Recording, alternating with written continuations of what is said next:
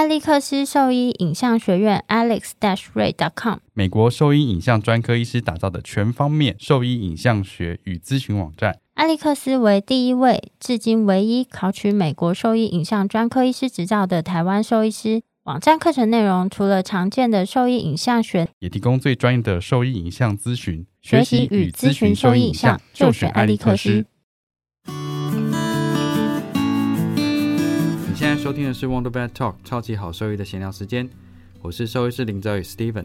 我是兽医师肖慧珍。在这边，我们会用轻松谈论的方式，带给大家一些简单而正确的小动物相关资讯，也会和大家分享一下兽医师日常发生的有趣事情。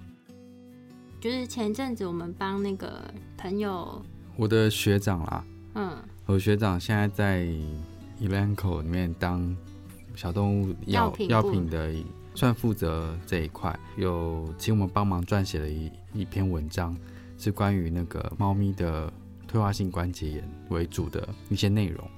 然后会发布在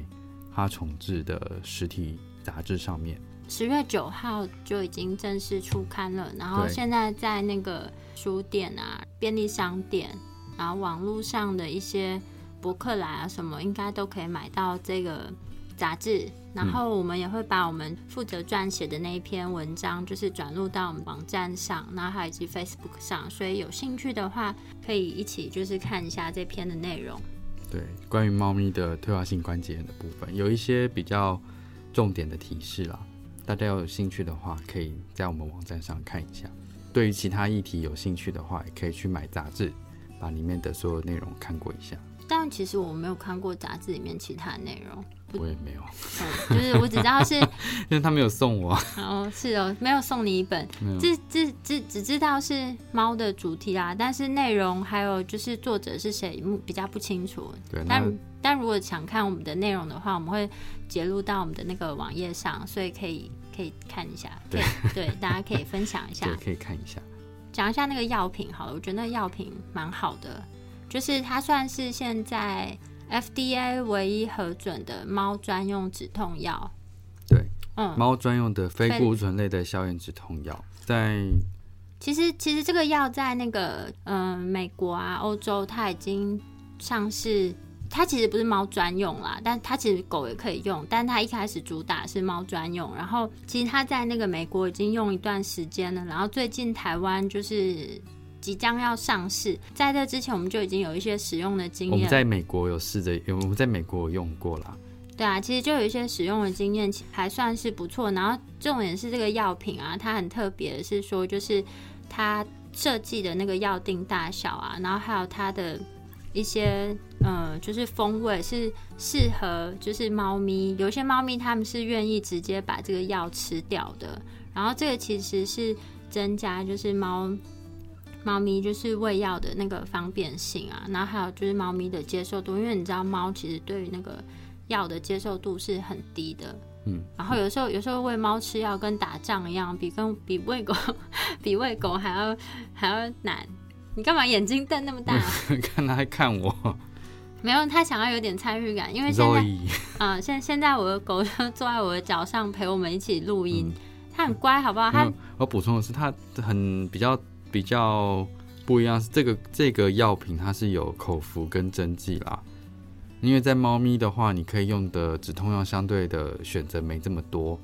然后尤其针剂针剂也很少，对针剂是更少的，所以说这一类的非固醇类消炎止痛药对于猫咪的使用上来说，其实是相当的不错啦。嗯，对啊，我觉得使用上来说是蛮方便，而且效果又比较好。这篇的内容啊，其实它就是在谈，就是猫的骨关节炎啊。然后，其实这个是大家比较容易忽略的地方啊。对啊，因为像目前我们在临床上近期啦，看到比较多有注意到这一块的老猫来咨询一些治疗了。对啊，大概在这几个月内，我觉得数量是一直有在上升，因为过去就是养猫的。的饲主可能比较没有真的注意到这一块，因为猫你知道它没事，有时候就是躺在那边啊。我觉得这是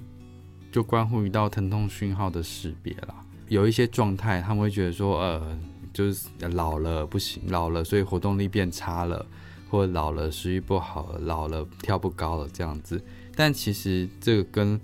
是不是有病态来说，或者是疼痛来说，其实是有时候比较难区别的。那以前的话，可能就当做是这样子，就当做他就是老，就是老了，就一句话带过去。那近期其实对于这个疼痛的识别比较有概念一些，所以能够带来去做进一步的诊断跟治疗。嗯，就是改善他的就是生活品质，生活品质，其实这这还蛮重要的。嗯，嗯其实，在国外啊，他们大概在我看看哦，现在二零一九年，大概在二十年前，其实国外的兽医师他们就已经有，算是算猫科兽医师，他们其实就已经有注意到这个问题，其实在对猫的生活品质上就有相相当大的影响。所以在就是那个大规模的，就是研究的话，最早那篇 paper 好像就是一九一九九零年。不晓得我有没有记错，一九九零年。反正他就是去归纳了，就是就是猫的那个骨关节炎的，就是退化性关节的盛行率到底有多高？他其实得到的结果啊，其实蛮惊人的，就是说，其实猫骨关节的盛行率大概是有到八成左右，尤其是超过十二岁以上的猫咪，它的那个盛行率可能是更高的。那他们去。做这些统计的的标准的话呢，其实最主要是透过放射线学检查，就 X 光片去看，说它在那个骨关节的部分是不是有一些退行性的变化产生。怎么？你好像有话？没有，我只想说，这边其实我想讲一下，是提醒大家一些那个疼痛的识别，因为这样在做那个讲习的时候啊，其实有的时候有些东西对我们来说是是 common sense 嘛。可是他们会很难区别的出来说，哎，他是闹脾气啊，他是老了啊，还是还是情绪问题造成的？嗯，比如说他他今天不想跳，他今天不跳高，这是因为他在闹脾气，还是怎么样？其实他们会有一些这样子的疑虑在，所以我觉得看跟大家讲一下那个疼痛的识别部分。好啊就尤其是猫咪啊，分享一下我吗？对啊，我以为你要讲，没有啊，疼痛的识别 没有。其实因为就像刚刚刚林医师讲的，就是说你很难去看出说它到底有没有这些变化嘛。所以其实，在猫的话，它是有一个标准，就是说它会跟就是兽医师啊，他其实就像我们医师，他就是会跟家长们讨论，先讨这个猫咪它平常的。生活模式啊，环境到底是怎么样啊？然后它以前或是在年轻的时候呢，就是它会有可能会有哪些行为？那医师呢会在根据这只猫咪平常或是它在小时候该有的这些行为呢，去帮他设计一个关于就是行为评估的量表，帮助那个就是饲主去评断说猫咪它是不是可能有一些行为上的变化？那这些有可能就是它。表现疼痛的一些方式，那这个不是每只猫都用一样的，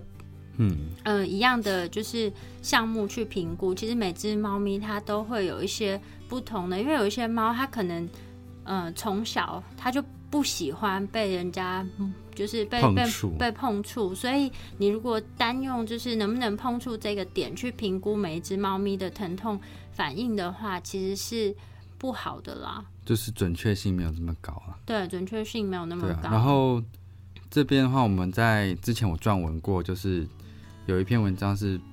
让大家稍微知道一下哪一些情况可能是有疼痛存在的。那这个里面其实是有 I I V M P I I V A P M 这个学会，就是它是一个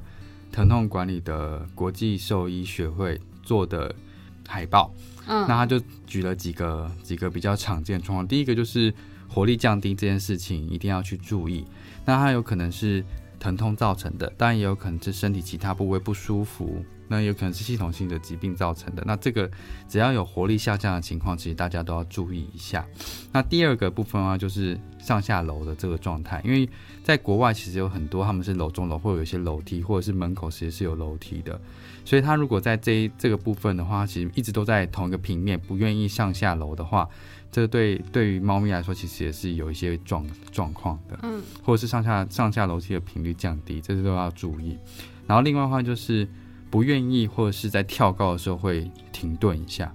因为其实如果它一般生活环境都是很熟悉的话，其实那个高度对他来说应该他都知道，很都都是很熟悉的。就就比如说他原本可以跳到椅子的高，呃，就是跳到。书柜的高度，但你就会发现，哎，他现在可能只能跳到椅子的高度啊，或是电视柜的高度。对，然后他可能要到一个已经挑战到他极限的高度的时候，他要他会停顿一下，然后甚至就是直接放弃。所以这个这个行为也是有一些问题，有一些部位是有潜在性的疼痛存在的。所以有这个状态的话，其实也要稍微注意一些。然后另外就是从躺的姿势到站的姿势，其实是比较吃力的状态。但但猫咪这个其实还是还是有啊，就是还是有，但是这个稍微比较没有这么明显了。对，这个就会需要你嗯反复重复的去观察，然后这些刚提到的这些所有的行为上的改变啊，其实都会需要仰赖就是。饲主们在家里面才有办法观察到这些明显的变化，因为基本上猫咪到医院里面，他们其实没有办法，他们行为就不会没有比较没有办法这么正，比较没有办法比较，他们没有办法放松的去展现他们平常应有的生活呃生就是行为模式啊，他到医院就是很紧张的状态，所以这些东西其实没有办法就是在医院里面观察到。然后再来的话，就是在某个特定区域过度理毛或舔舐的话，这个其实也有可能是代表。某一定程度的疼痛警讯了，例如说他一直在舔舐他的那个髋关节的部分，那会不会是其实那髋关节是有一些慢性疼痛存在？那那边有可能会造成一些脱毛的迹象，这样子。说说到这个，就是前一阵子刚好看了一只猫咪，它其实是我忘记什么原因来就诊的，它就我们在检查的时候就闲聊到说，哎，它那个猫咪啊，最近不知道为什么它一直舔它肚子的毛，就是它下腹部的地方。一直舔，一直舔，就是因为那个家，那个家，那个主人家里面他有好几只猫咪，然后就跟他聊天的过程中呢，就发现说，哎，我就问他说，那你最近有觉得猫咪哪里有不对的地方吗？然后就是因为他舔下腹部嘛，然后又是公猫，所以我那时候就问他说，你有没有觉得它排尿好像有一点不顺畅，不顺畅，或是觉得低尿的情况，然后对对对，然后他就说，哎，好像。好像曾经有看过，但他也不确定。嗯，然后结果我们就帮他拍了 X 光片，然后跟扫超音波，反正就发现他就长了超多结石。因为其实猫比较就是猫结石的比例相对来讲没有真的这么高，大部分都是那种无菌性的，就自发性的膀胱炎比较多一点。FIC 啊。对，然后但是这只猫呢，它就是有超大颗的结石。在他的膀胱里面，然后所以，而且我想那个结石大的程度已经是，就是代表这个这个症状已经是蛮长一段时间了，所以就是这就帮那个主人厘清了说，哎，他他就是明明以前小时候都不会只有舔这个这边位置的毛，对对的情况，但是就是从这个小的事件里面就发现说，哎，原来他已经不舒服好一阵子了，对啊，所以这是一个算是一个疼痛识别的方式啊。再来最后一个就是。食欲的部分有下降，当然这个有很多问题都有可能牵扯到食欲的状态，不是只有单单口腔的问题，比如说它真的是牙齿的问题、牙周的问题，或者甚至吞咽状况是不佳的这样子，那这这些都是有有可能会影响到食欲状态。那当然其他全系统性的问题也有可能会造成食欲下降，那只是说这是一个不舒服或疼痛的一个识别的指标性的状态，所以就带这几个项目，这是它列出比较。大家能够观察的几个项目，如果有这么明显的状态的话，其实你不能把它视视为说哦，他老了怎么样？其实这个这个状态其实是有一定程度的不舒服的。为了要控制，就是为了要增进他们生活品质，还是会建议就诊，让医生去做一些区别诊断，确定说他有没有真的一些潜在性的病因造成说他有这样的行为产生。这是那个疼痛识别的部分。哦，疼痛识别讲了还蛮多的。对啊。这很重要啊，是是很重要，没有错啊。但是我是觉得，如果因为我觉得就是很多情况是，你如果没有发现他有疼痛的话，你不会带来就医，不会带来就医，你就不知道他有这个问题啊。嗯，对，网络上就我就觉得常常看到我那个主人在一些社团上发问啦，就是啊，我的狗，呃，不，我的猫，它现在活动力下降，可能是什么问题？我这这个超超大的，千百 种，这超大，我就想说，我下面回答的人真的很厉害，根本就通灵了吧？没有，他们没有啊，这而且还给得出建议，我真的是，我真的是非常佩服哎。没有，因为我们知道那个答案可能有千百种嘛，所以我们就不知从何挑选。但如果他们心中的答案就只有一两种，当然很容易给出答案。对，的确是。然后可能有一百个人回答一百种状况，然后通通其中一个中了，说哇，他们网网友好强啊，这样子。就看了医生，真的是这个问题，这样子。就刚刚好而已啊。对啊，因为就是有一百种可能嘛。我觉得今天可能先先至少先辨认就是疼痛这个部分好了，因为骨关节它蛮大的议题啦。如果这样子讲的话，可能会就是内容有点太多。好吧，那。这个部分的话，我们先停在就是疼痛的状，疼痛的识别。然后我们就是疼痛识别这篇文章呢，其实有放在我们的网站跟 Facebook 上。然后你可以依照上面条列出来的项目呢，就是可以稍微去帮自家的那个毛小孩做一下检测，就是他可能是不是有以上就是所列的这些情况，嗯，情况出现。那如果说有的话，当然不是说它出现一次你就要非常紧张啦。通常我会建议，就是如果说上面有列出来的症状，它你发现已经有一段时间，那这一段时间不是几分钟而已，可能就是好几嗯，要看如果食欲不振的话，当然不能观察好几天了。嗯，但如果只是这种跳高啊，或是这种就是活动上的一些。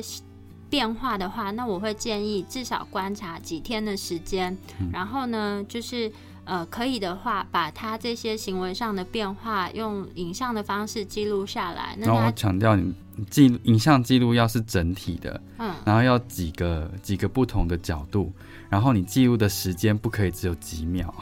至少要十五秒，差不多十五秒的时间，因为我们不知道，通常我们在看这类的影像，我们不知道他平常的样子。你们如果通常只有拍他你觉得异常的那几秒，那个我们没有办法区别，我们不是不是神，没有办法知道说这到底是正常异常，所以至少要拍摄的时间至少要十五秒，这十五秒要包含他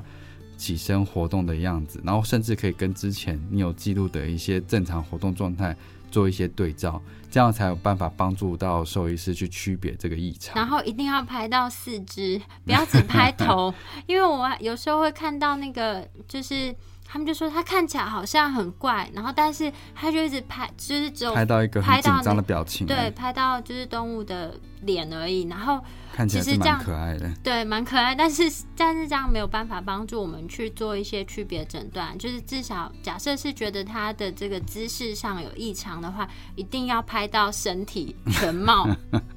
对，然后尽量各个角度都记录一下。那这样可能会提供医师就是更多的资讯。嗯哼，嗯，对，拍摄的部分。对那就是我们会呃下一次的话会再讨论到那个猫的骨关节骨关节炎包含的比较常见的一些